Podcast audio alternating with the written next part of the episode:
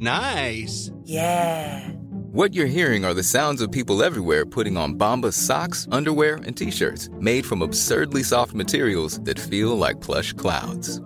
Yeah, that plush. And the best part? For every item you purchase, Bombas donates another to someone facing homelessness. Bombas. Big comfort for everyone. Go to bombas.com slash ACAST and use code ACAST for 20% off your first purchase. That's bombas.com slash ACAST. Code ACAST. Heraldo Radio, con la H que sí suena y ahora también se escucha.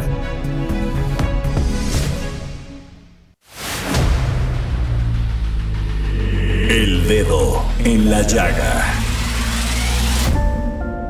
Había una vez un mundo en el que nadie creía. Un país de historias inexplicables. Una nación con personajes asombrosos. Santo Tomás tenía razón. Hay que ver para creer. El México increíble, las verdades que duelen, la voz de los que callan, el dedo en la llaga. Infórmate, diviértete, enójate y vuelve a empezar. El Heraldo Radio presenta El Dedo en la Llaga con Adriana Delgado. No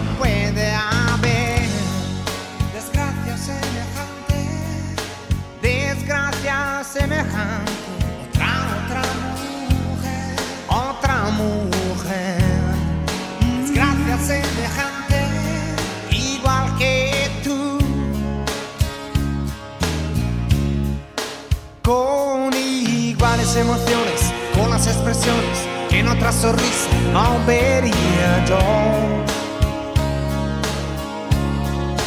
Con esa mirada atenta a mi indiferencia me salía de la situación.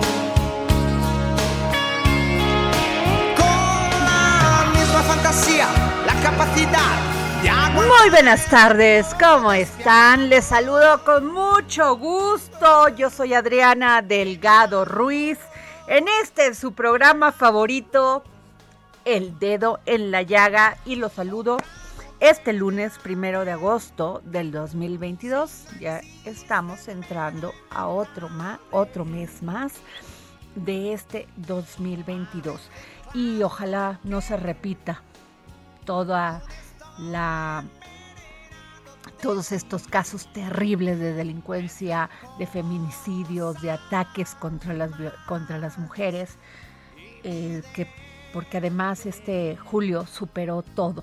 Así que, como dicen los clásicos, sí se supera a veces a la realidad y creo que lo logramos aquí en México. La ficción supera a la realidad y esto desgraciadamente no es ficción. Estamos escuchando eh, Otra como tú del gran Eros Ramazzotti, este cantante, compositor romano, nació en Roma, Italia, que bueno, igual es cantante de pop latino, pop rock, eh, rock latino y baladas románticas. Gran, gran, gran eh, cantante y además muy exitoso para todos aquellos de los noventas que venimos disfrutando la, música de los 90, los, el 2000, los 2000. En fin, Eros Ramazzotti es todo una personalidad a nivel mundial reconocido en todo el mundo por su voz, por su talento y por ser autor de muchas canciones inolvidables para todos los que lo seguimos. Escuchemos.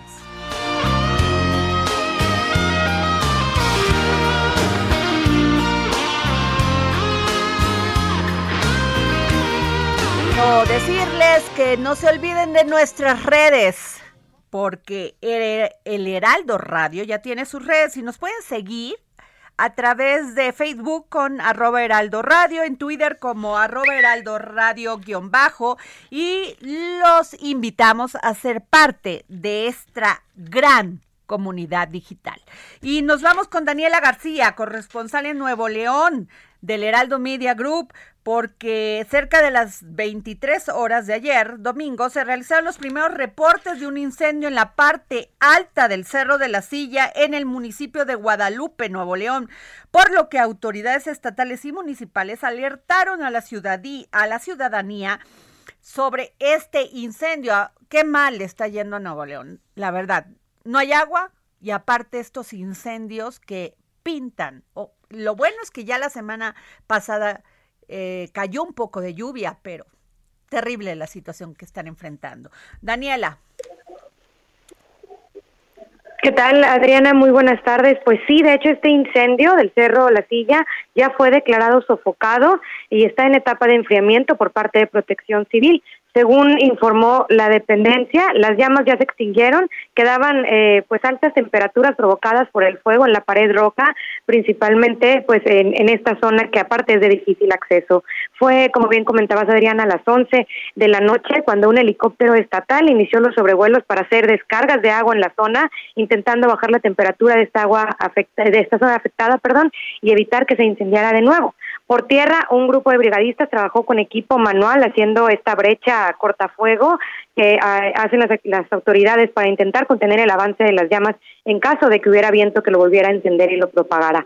Sin embargo, pues como te comento, ya quedó sofocado. Eh, Dirección de Protección Civil del Estado, en su titular Eric Cavazos, informó que el área afectada es de 1.7 hectáreas de matorral bajo y se presume que pues fue provocado por algún paciente. Es una de las teorías que está manejando la autoridad en este momento. Sin embargo, pues no hay confirmación y esperamos que más adelante nos puedan informar justamente qué fue lo que provocó este incendio que en la parte alta del Cerro de la Silla, a la altura del municipio de Guadalupe. Daniela, y también por otro lado, en 10 días se conectará la agua concesionada a, red, a la red de Monterrey. A ver, cuéntanos, por favor. Sí, Adriana, hoy eh, pues estuvo aquí presente la autoridad federal, estuvo el secretario de Gobernación, Adán Augusto López, quien pues informó que esperan que sea en los próximos 10 días cuando se logre la conexión del agua concesionada a privados a la red de agua y drenaje de Monterrey. Esto después de que surtiera efecto el decreto federal que busca reducir las afectaciones por las crisis del agua. Se presentó el programa Comprometidos por el Agua de Nuevo León entre autoridades federales y estatales y ahí López detalló que ya se arrancó con programas de apoyo de distribución de agua por parte de la Secretaría de Defensa. Suman ya, decía, 114 cisternas para distribuir el recurso en las colonias más afectadas. Además, pues dicen, va a ser en septiembre cuando se inicie con la construcción del acueducto El Cuchillo 2, que nueve meses esperan pueda lograr atraer cinco mil litros de agua por segundo más hacia la zona metropolitana de Monterrey.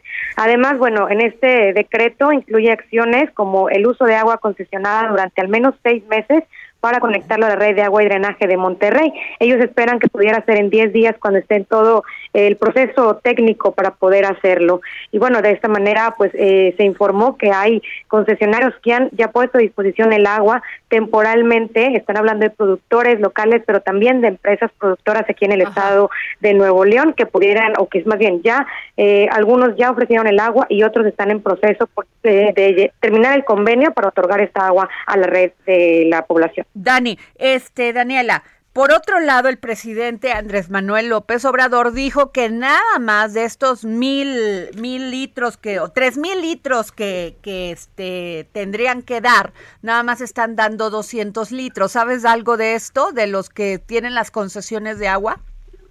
es parte de los acuerdos que han o que están intentando hacer las autoridades federales. Adriana, este recordemos que este decreto federal entró en vigor apenas el sábado y esto pues estaban haciendo acciones las autoridades eh, las autoridades federales y estatales eh, junto con industriales del estado para eh, pues incorporar más agua. Sin embargo, ya que entra en vigor este decreto, empiezan a hacer los convenios que les permite poder incorporar más agua a la red. Pues muy muchas gracias, Daniela. Gracias este por tu información. Sí, y nos vamos con Ana Laura Guam, corresponsal en Baja California del Heraldo Media Group, porque hoy hay una nota muy interesante de Ana Laura sobre la desesperación por cruzar Estados Unidos ha orillado a cientos de migrantes a esconderse en camiones de carga, lo que afecta de manera grave a los choferes que se convierten en polleros involuntarios. En ocasiones han perdido sus visas al ser sorprendidos por autoridades estadounidenses y por eso le pedí a Laura que nos diera este, este, este, esta información. La vi hoy en el Heraldo y me pareció muy interesante. Ana Laura.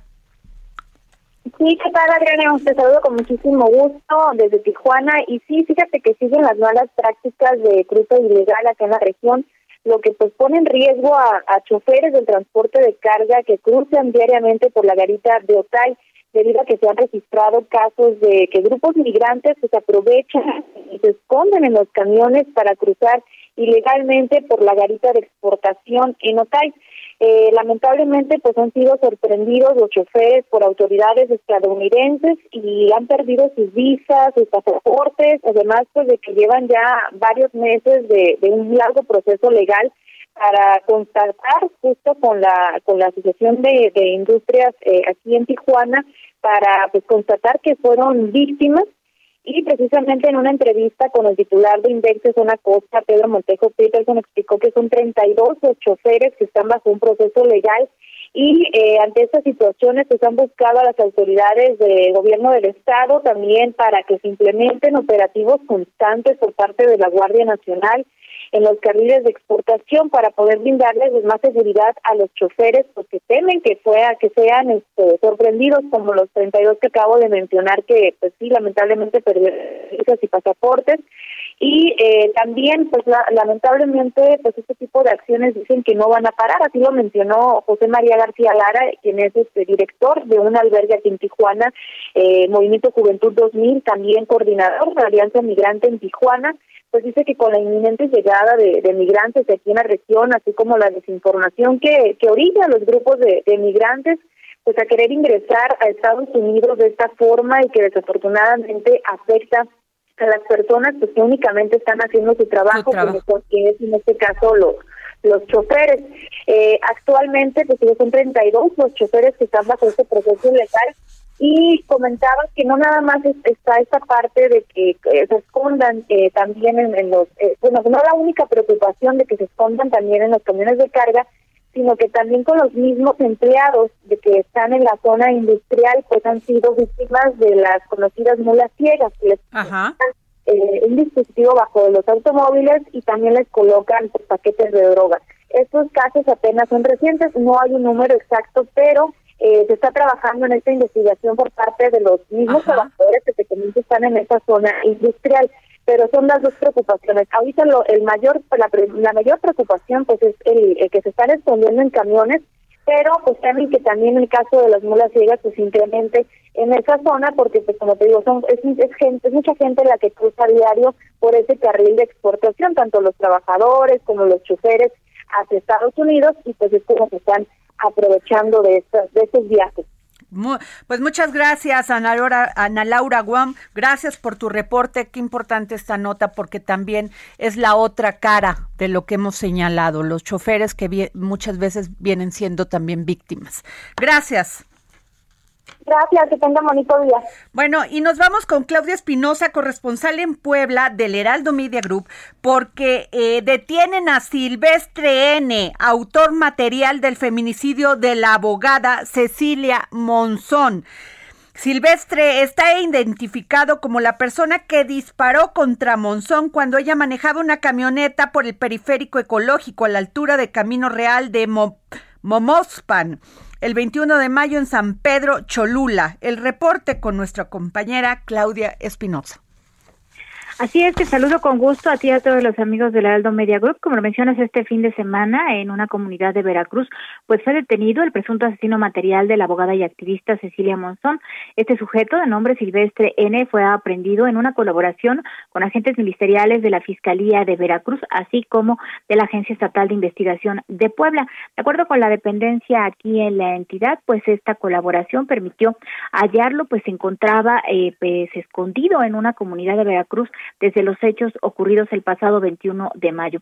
Silvestre N ya fue puesto a disposición de las autoridades judiciales y a decir de la Fiscalía General del Estado, con esto pues ha quedado ya resuelto este feminicidio. Hay que recordar que bueno, además de Silvestre N que deberá seguir el proceso judicial para ser vinculado a proceso, se encuentran ya en prisión Javier N, quien trabajó en administraciones estatales e inclusive fue candidato del PRI al gobierno del estado en anteriores elecciones por ser el presunto organizador de este crimen, así como Jair N., eh, quien estaría acompañando justamente a Silvestre N. en este asesinato, en este feminicidio. Y también se ha encarcelado a Santiago N., que sería la persona que prestó el vehículo para que huyeran estas dos eh, personas. Hay que comentar que, bueno, pues las indagatorias por parte ya ahora de las autoridades judiciales siguen y en esta semana deberá ser vinculado a proceso este último detenido. Es la información que te tengo desde Puebla. Pues muchas gracias, querida este compañera, gracias por por tu reporte, Claudia. Gracias. Muy, muy buena tarde. Y bueno, este eh, fíjense que sigue el tema del agua, esto que ha que el día de hoy habló el presidente Andrés Manuel López Obrador que eh, muchas empresas que tenían estas concesiones de pozos en Monterrey, Nuevo León, pues apenas están entregando 200 litros eh, por, por segundo, no, por, por segundo, sí, y que este, y que deberían de ser 3000. O sea, sí están apoyando, pero no como debieran y mientras pues hay muchos casos de problemas con el agua y de muchas empresas que están abusando de esto, hablamos la semana pasada con estos este, productores de, de Hidalgo que tienen ahí esta empresa Pilgrim que también tiene varios pozos concesionados, o el caso de Gilotepec, en esta zona entre Gilotepec y Soyaniquilpan hay una de estas empresas que se dedican a embotellar el agua. Y fíjense nada más, ellos tienen 23 pozos mientras la gente de Gilotepec y de, y de Soyaniquilpan pues no tienen que comprar agua, agua, porque les llega el agua de este, de, les llega una vez cada semana o cada 15 días. Entonces tienen que comprar pipas de agua. Es terrible la situación. Mientras estas empresas, pues sí tienen las concesiones de estos pozos.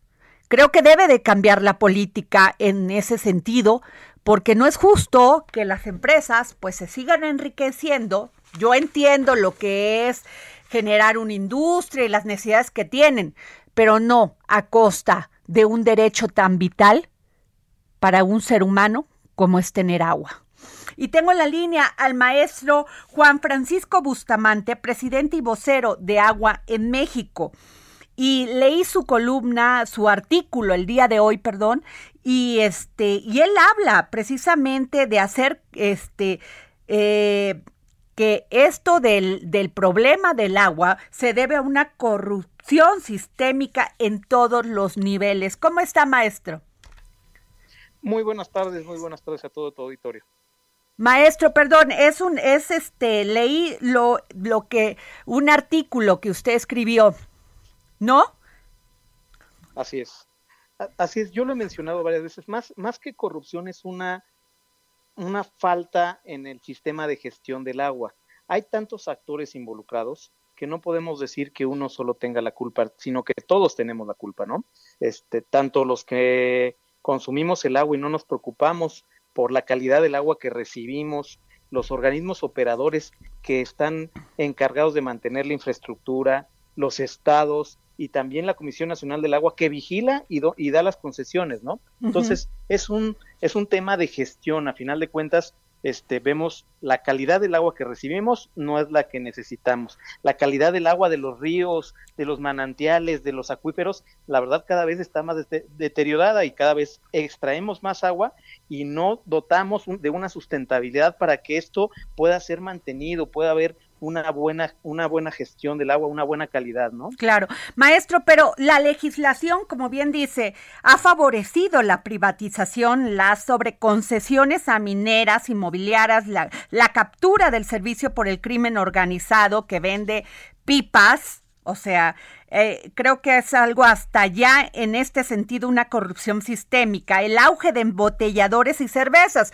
como yo lo estaba comentando hace un momento. No es posible que tengan 23 concesiones una empresa embotelladora en esta parte del Estado de México entre Gilotepec y Soyaniquilpan y no tenga agua a la población y les llegue una vez a cada 15 días o una vez al mes. Esto es terrible. Es terrible. Es, una parte de la falta de visión a largo plazo. O sea, sí se ha privilegiado por parte de, los estudios al, al, sector industrial. Sin embargo, vemos que también la gente, al exigir el derecho, no paga el agua. Entonces, vamos, por un lado, pues están extrayendo agua con infraestructura que ellos mismos pagan, pero por otro lado, las autoridades no dotan de las de los mecanismos necesarios para que también la población se vea beneficiada de, de esta infraestructura, ¿no? Entonces, yo creo que podría ser algo mucho más solidario si tanto los industriales, la población, el gobierno, nos involucramos para, para tener agua de calidad. Si no, esto va a seguir, o sea, porque a final de cuentas, incluso lo vemos en estos negocios de rellenadoras, ¿no? El agua, incluso muchas veces no, ni siquiera la tratan, ni siquiera la potabilizan y te la venden como, como si fuera agua purificada. Y esto también es un, es un robo y es un daño para todos nosotros, ¿no? ahora las plantas, hay que verlo. La industria, la industria no les exigieron que tuvieran plantas tratadoras de agua. O sea, sacan los desechos que ocupan, contaminan al campo, porque muchas veces van a dar a estas, a estas zonas de, de, donde se está cultivando, porque hemos tenido denuncias aquí de los productores, y, y ¿qué, ¿qué hacen? O sea, no se hace nada. Mira, hay una norma que nos marca eh, la calidad de las descargas a nivel industrial. Cada uno de los industriales tiene que contemplar la norma. Si llega la Comisión Nacional del Agua, si llega la COFEPRIS y revisa la calidad de la descarga y no y no cuadra dentro de esto, ahí hay una sanción y la ley y la ley este vamos, la autoridad tiene que exigir la aplicación de la ley, ¿no?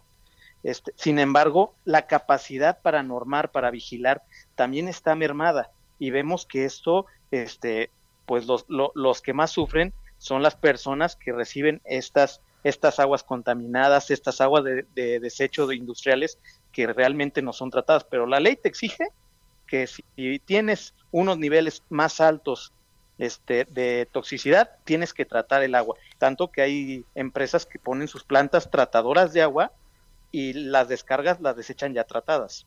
Ahora, el problema también es de legislación.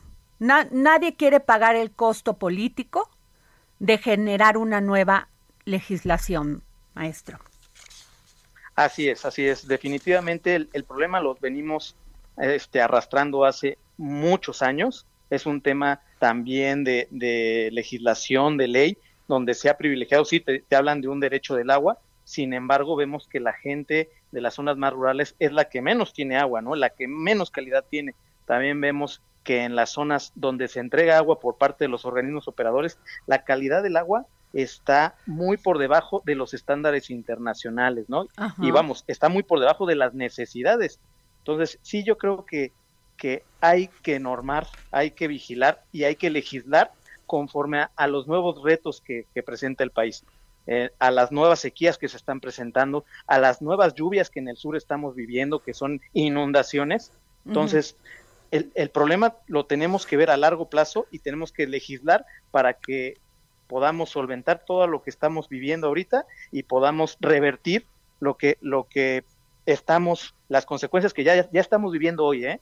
Hoy en día se mueren más de este, vamos, un niño cada cinco minutos, más de 95 mil niños al año por enfermedades gastrointestinales, principales por ingerir agua contaminada.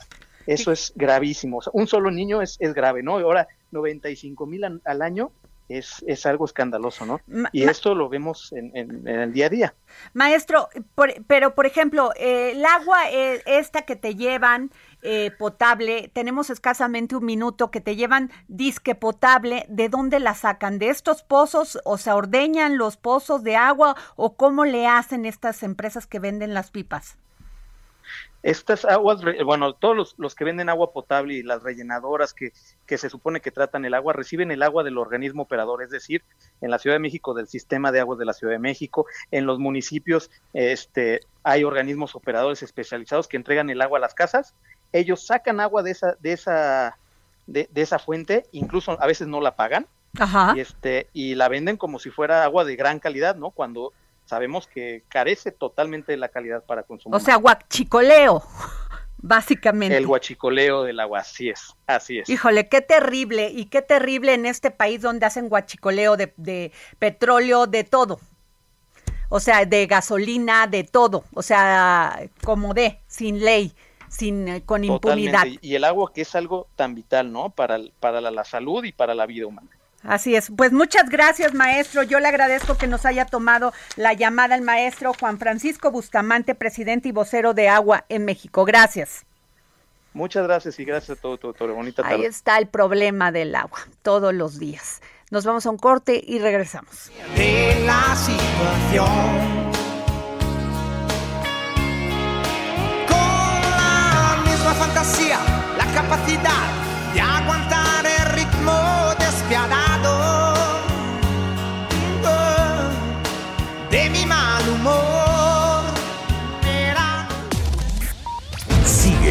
Adriana Delgado en su cuenta de Twitter.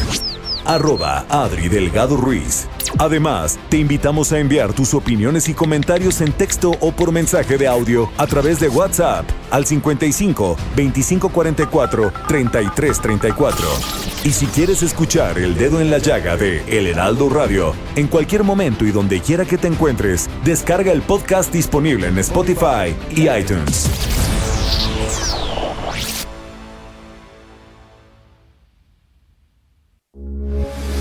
Heraldo Radio 98.5 FM.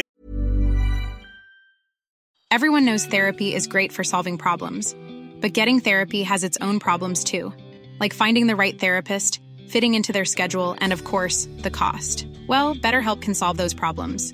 It's totally online and built around your schedule. It's surprisingly affordable too. Connect with a credentialed therapist by phone, video, or online chat, all from the comfort of your home. Visit betterhelp.com to learn more and save 10% on your first month. That's BetterHelp H E L P. M, una estación de Heraldo Media Group. Transmitiendo desde Avenida Insurgente Sur 1271, Torre Carrachi, con 100.000 watts de potencia radiada. Heraldo Radio, la H que sí suena y ahora también se escucha.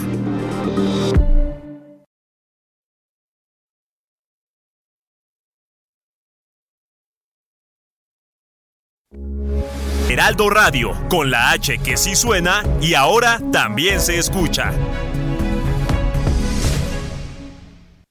Sigue a Adriana Delgado en su cuenta de Twitter en arroba Adri Delgado Ruiz. Y envíanos tus comentarios vía WhatsApp al 55 25 44 33 34 o 55 25 02 21 04. Adriana Delgado entrevista en exclusiva al diputado Jorge Romero, coordinador del grupo parlamentario del PAN en la Cámara de Diputados. Han existido voces al interior del PAN diciendo que no se ha hecho una reflexión después de los pasados resultados electorales. Incluso algunos han pedido el cambio de la dirigencia de Marco Cortés. ¿Usted qué piensa? Mira, yo creo que todas las voces, de verdad lo digo, todas, la- todas las voces son valiosas. Sobre todo cuando las voces que critican, porque tienen autoridad moral para hacerlo, que, que en verdad se lo reconozco a muchas voces dentro del partido, lo hacen con un afán de que mejore nuestra institución, para que mejore nuestro esfuerzo por el país. Bienvenidas sean siempre. Pues es como si un hijo, como si tu esposa te dijera, oye, no me gusta esto. Pues e- ese es un esfuerzo para que mejoren las cosas. No tengo la misma opinión cuando esas voces críticas no buscan la construcción, sino cuando lo que buscan es el descrédito, solo por el descrédito, para que las cosas quizás se adelanten en el partido y entonces puedan ocuparse otros espacios que siendo esta la meta de esas críticas. Las primeras valen todo y se tienen que asimilar y se tienen que escuchar. Las segundas, si no vienen respaldadas por acciones de apoyo al partido, sí siento yo, lo digo con todo respeto, que puede que se conviertan en palabras que se las lleve el viento. Porque nada te da más autoridad moral que trabajar y que se vea que tú criticas, pero trabajas. Este trabajo por el partido es el que hiperlegitimiza tu crítica. Jueves, 11 de la noche, El Dedo en la Llaga, Heraldo Televisión. Bueno, regresamos aquí eh, al dedo en la llaga.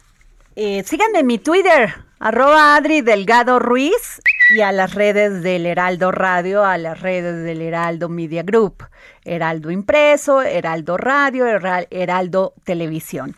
Y bueno, fíjense que, y tampoco se pierdan esta entrevista que voy a tener con Jorge Romero, que ya, ya grabamos porque me preguntan mucho si son programas en vivos. No, los grabamos por una cuestión de tiempo, de mejor calidad, porque podemos entregarles mejor calidad con las cosas mejor hechas cuando este, tenemos la oportunidad de hacer esto. Este, los grabamos con anterioridad y además déjenme decirles que yo les agradezco muchísimo al MIDE, al Museo de Economía que nos permite grabar ahí. Y bueno, fíjense, nos vamos con con esta información porque Fabiola Alaní Sámano señaló que las acciones como ataques con objetos punzocortantes, agua hirviendo, sustancias químicas sobre el rostro o el cuerpo, así como encierros y amenazas en contra de las mujeres, jóvenes y niñas, son conductas que deben de ser valoradas como tentativa de de feminicidio y esto lo señaló la titular de la Comisión Nacional para Prevenir y Erradicar la Violencia contra las Mujeres. Y la tengo en la línea y yo le agradezco mucho que nos haya tomado la llamada para el dedo en la llaga. ¿Cómo está? ¿Qué tal? ¿Cómo estás, eh, Adriana? Pues ah, muy agradecida por el espacio, por la oportunidad de dirigirnos a la gente que nos escucha, por tratar de mover conciencias y de sensibilizar sobre la necesidad de erradicar de una vez y para siempre esas conductas que, que atentan contra la vida, la seguridad de las mujeres. Así es. Pues mm, que este eh, Licenciada, eh, le puedo decir licenciada, ¿verdad? Doctora, perdón. Fabiola. No, no, no, Fabiola. Nací Fabiola y me de morir Fabiola. gracias, doctora. No, eso es lo de menos. No, gracias, gracias, doctora. Bueno, a ver, últimamente en este pasado julio hemos visto casos verdaderamente abominables. Mujeres que mueren por, por todas estas lesiones después de que han sido atacadas con alcohol, con gasolina, que les han prendido, una en Morelos, una de ellas en Morelos por una disputa, por una tienda de abarrotes, otras por odios, porque su hijo con autismo, la de Luz Raquel, hacía mucho ruido este, cuando tenía sus crisis cosas que no habíamos visto antes o que quizá no conocíamos o no sabíamos y gracias a las redes sociales muchas veces se han visibilizado. Eh, el tema del código, por ejemplo, en la Ciudad de México lo hablábamos la vez pasada, que se tiene que cambiar, legislar para cambiar el Código este, Federal de Procedimientos Penales, porque en, en la Ciudad de México, si te agreden, y no denuncias en los primeros 15 días, ya no lo desechan el caso. Y muchas, muchas veces las mujeres pues no denuncian por miedo, lo hacen después de esos 15 días y muchas veces hasta dentro de esos 15 días son asesinadas o violentadas terriblemente. ¿Qué hacer? ¿Qué hacer, Fabiola Alanizámano? ¿Qué hacer? Porque ya entra esto en un tema de desesperación, de inseguridad para las mujeres, porque ya no sabemos, ya que te vayan y te maten con una pistola es casi agradecerlo, pero que te maten, que te maten con alcohol y te prendan fuego, es terrible. Es, es, es, una, es una pregunta que como sociedad eh, nos hacemos porque son hechos que nos indignan, son eh, verdaderas monstruosidades, eh, Luz Raquel, eh, Margarita y 47 más este año, que ese es el, el dato que publica la Secretaría de Salud de las mujeres que fueron agredidas de esta manera, que fueron, que acudieron a denunciar eh, o que fueron eh, para ser atendidas en los hospitales, en las clínicas de salud, por haber vivido alguna algún episodio tan grave como es este, haberles rociado gasolina haberlas eh, eh, que o haberles aventado agua hirviendo o sustancias químicas como como lo hemos estado diciendo 47 eh, en este año y eh, un promedio un porcentaje de, casi el 30% eh, casi el 30% de niñas y adolescentes. Y cuando ocurren casos como el de Luz Raquel ya llegamos tarde y queremos llegar a tiempo. No queremos eh, seguir contando este tipo de, feminicidios y por eso la prevención, la prevención que hacemos desde las instituciones, la instrucción que nos ha dado el señor presidente, el licenciado Manuel López Obrador, es no escatimar eh, recursos, atención, voluntades institucionales de los gobiernos de los estados, de los gobiernos municipales y en coordinación con el gobierno federal para trabajar la, la, la prevención, para garantizar los servicios a las mujeres, etcétera. Pero una prevención que es esencial y que hemos insistido muchísimo en que se haga, que no lo logramos siempre, es eh, la que compete al trabajo de las fiscalías, de las agencias del Ministerio Público, porque sucede esto que tú planteabas. Eh, de repente llega una mujer, ¿no? Eh, con heridas cortantes o, intentaron ahorcarla. Y todavía se atreven algunas y algunos agentes del Ministerio Público a decir, pues es una herida que están en 15 días, entonces no es un delito grave. Y ahí es donde nosotros decimos, claro que es un delito grave. Ese es feminicidio en grado de tentativa. Eso tiene que atenderse como tal. ¿Y qué implicaciones tiene? Que el agresor tiene que ser detenido de inmediato porque si, si plantean que son heridas que pueden atenderse, resolverse, sanarse en 15, en 15 días, pues no ven la necesidad de prisión preventiva a el agresor. ¿Y qué sucede después, desafortunadamente? Pues ocurren los feminicidios.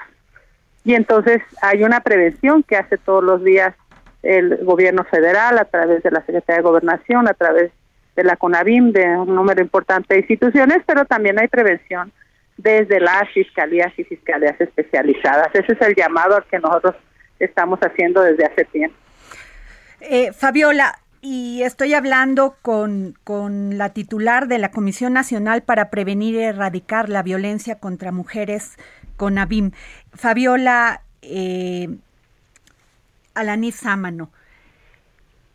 ¿Qué se puede hacer? O sea, esto, esto me parece una gran iniciativa que sean, sean valoradas como tentativa de feminicidio. Pero qué importante es cambiar la legislación en muchos estados y también qué importante es capacitar a los ministerios públicos.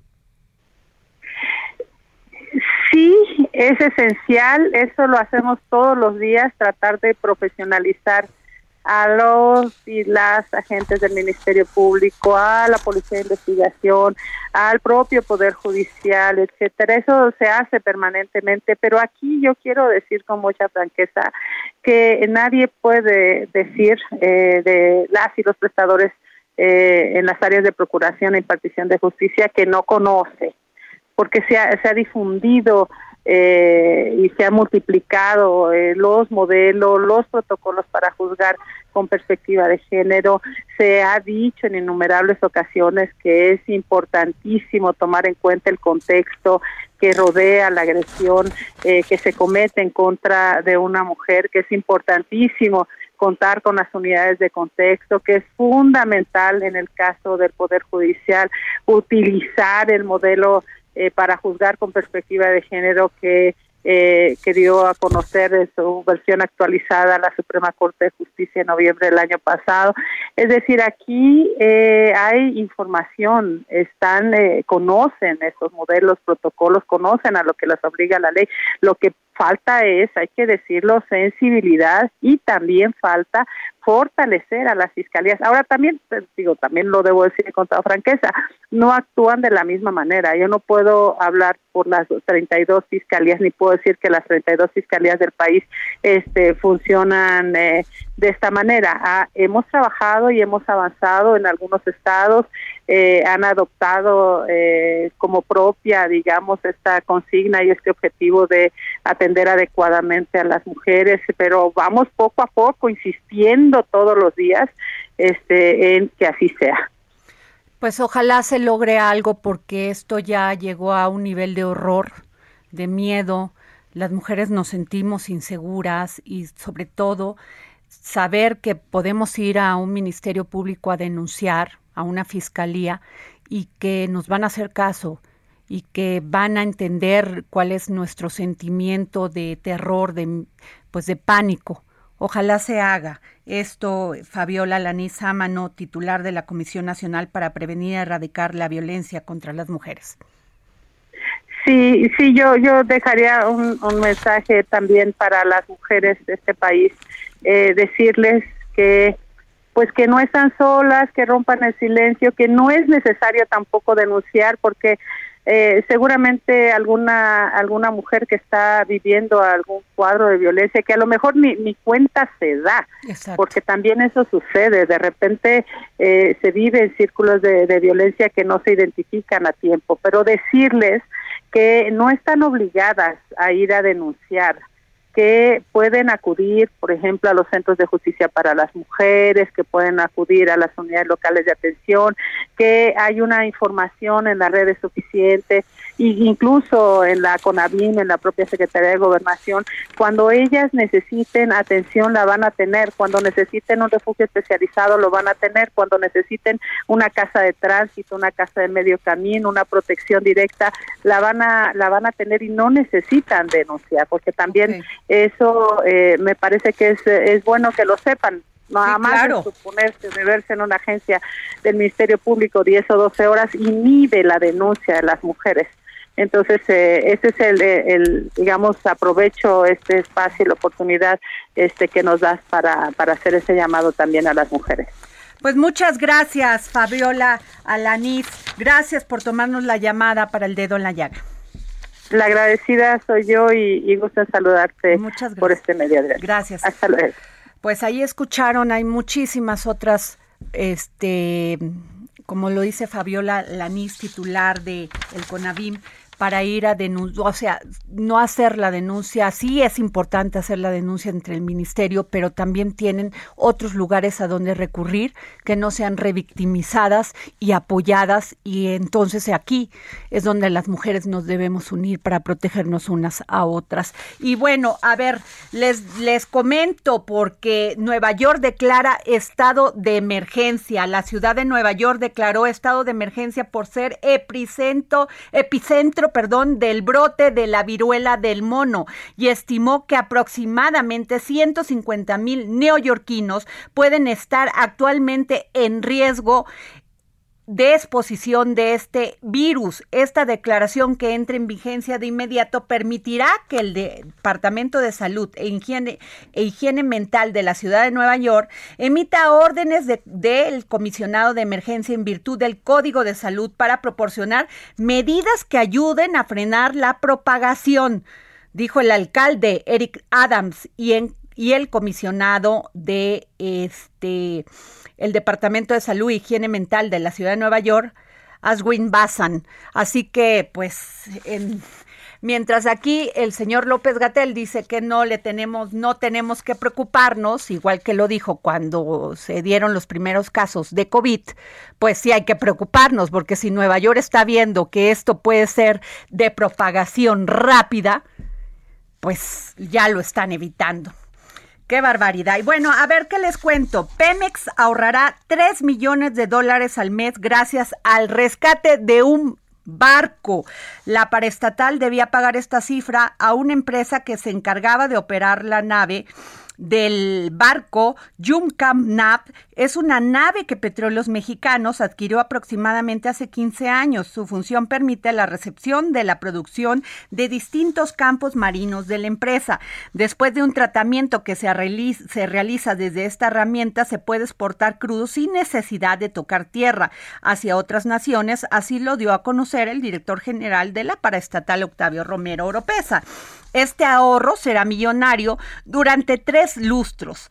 Pemex gastó 3 millones de dólares mensuales para poder operar en este punto que se convirtió en uno de los más relevantes. El contrato que obligaba a la paraestatal mantener esta relación de trabajo ha vencido, por lo que será la empresa del gobierno la que, se, la que se ocupará del funcionamiento. Pemex cuenta con técnicos capacitados como para poder realizar todas las acciones que se realizan en esta nave, por lo que no es necesario seguir contratando a la empresa que era responsable de esta. Pues buena noticia, nos vamos a ahorrar tres milloncitos de pesos, ¿no? Y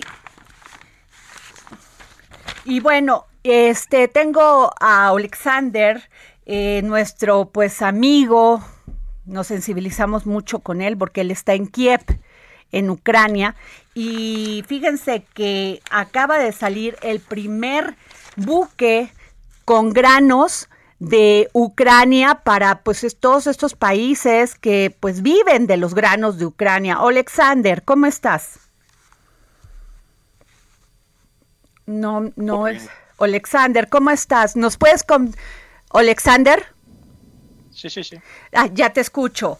Este, pues acaba de salir este buque con estos granos porque recordemos que Ucrania es uno de los mayores productores de granos en el mundo. Alexander, ¿qué nos puedes decir? Correcto, el buque con maíz eh, salió ese carguero, salió desde Odessa eh, va a parar también en Turquía y después eh, dirigirse al puerto en Líbano, Medio Oriente, como su destinación final. Y yo creo que ese buque va a utilizar la ruta segura con alguna mediación de la ONU y de Turquía. Y después otros buques que siguen bloqueados en Odessa van a seguir con esa misma ruta. Qué gran noticia, porque hay muchos países que no tienen posibilidad de, cultivar estos granos y pues recurren a Ucrania por ser, dicen que es el mayor granero del mundo.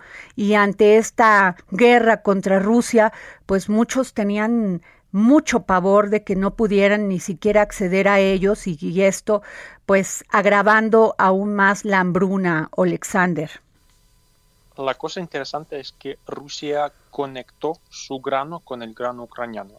El ultimátum de Rusia era que si Ucrania quiere exportar el grano ucraniano, Rusia debe exportar también, porque Rusia ahora vive bajo sanciones económicas. Pues eh, por eso el occidente y los países que sancionaron Rusia dejaron a los agricultores a, los agriculturales rusos también exportar su grano. Pues eso era más que una aventura política de Moscú que una seguridad alimentaria.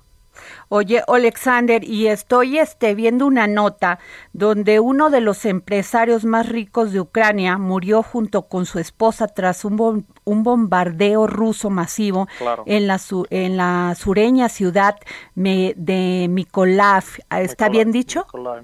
Ajá. Sí, en el sur. Eh, el dueño de Nibulón. El dueño de Nibulón es una empresa enorme, lo más grande en, en, Ucrania, eh, agricultural, de granos, de trigo. Y lo que hay que decir que el cojete impactó directamente al cuarto donde dormía con su esposa. Eso era un asesinato, no era un eh, bombardeo o sea, el, el, el, misil, por decir, o qué decir, fue directamente al cuarto de la, de la esposa de este señor Olensky Badatursky. Badatursky. Badatursky. Sí, Badatursky es un señor de verdad con, con historia. Tiene el título Héroe de Ucrania. Ese señor levantó la economía agricultural de Ucrania y por eso fue asesinato, no era un bombardeo casual. Wow, wow, wow, wow. Y este, pues era uno de los hombres más ricos de Ucrania. Claro, que en, la lista de Forbes, en 24 posición en Forbes ucraniano. Wow, Él quedó en Mykolaiv bajo bombardeo. Él quedó y también eh, trabajaba con el Ministerio de Infraestructura ucraniana para eh, en ese proceso de endigo de trigo y hace dos días fue matado por el misil ruso. Eso era una, no sé, una, una otro ataque contra la economía ucraniana, contra la sociedad ucraniana, porque ese señor era una, era una institución aquí, en el, en el campo agricultural en Ucrania. Alexander, te quiero hacer una pregunta, ojalá me la puedas contestar si te sientes libre y este y con posibilidades de contestármela, si no lo entendemos. Fíjate que hace unos días salió una una entrevista que le realizaron al presidente de Ucrania, Volodymyr eh, Zelensky, con su esposa en Vogue muchas personas comentaron en esta este, revista de modas y que este pues hace artículos también, pero fue muy muy este impactante porque eh, le tomaron fotos al lado de, de estos este, tanques de guerra y a la esposa también y mucho muchas personas lo calificaron de muy superficial en esto en estos momentos. Si te sientes apto para contestárnosla, si no yo lo entiendo. Oh, claro, claro, claro, claro. Yo mi postura es que hay que hacer tal, tal fotografías y mandar ese mensaje que Ucrania sigue con guerra. El, el, objetivo central de esa entrevista y de esa fotografía era que Ucrania sigue con guerra contra Rusia y esposa y presidente mismo lo deberían transmitir que aquí sigue la guerra porque el mundo ya olvidó que aquí cada día seguimos con ataques, eso es un gran punto, alarmas, todo eso. Por eso el VOC, VOC es una cosa popular en toda la planeta, por eso utilizaron esa herramienta, esa oportunidad de hablar para todo el mundo que aquí es un surrealismo en Ucrania cuando la esposa del presidente hace fotografías con tanques con blindados quemados rusos. Eso pasa ahora en Ucrania, eso hay que hablar sobre eso. Muy bien, pues gracias Alexander, gracias por tomarnos la llamada y como siempre toda nuestra solidaridad con las con todas las personas de Ucrania. Gracias por tomarnos la llamada. Muchas gracias por la oportunidad. Gracias. Pues sí, este esta es la opinión de Alexander y bueno, pues se nos terminó este dedo en la llaga, nos vemos mañana aquí para seguir poniendo precisamente el dedo en la llaga. Gracias.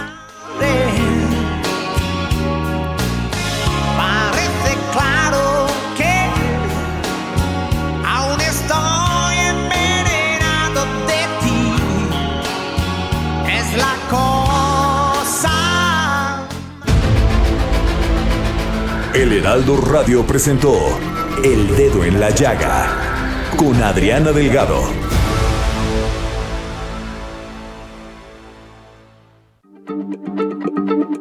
Heraldo Radio, la H se lee, se comparte, se ve y ahora también se escucha.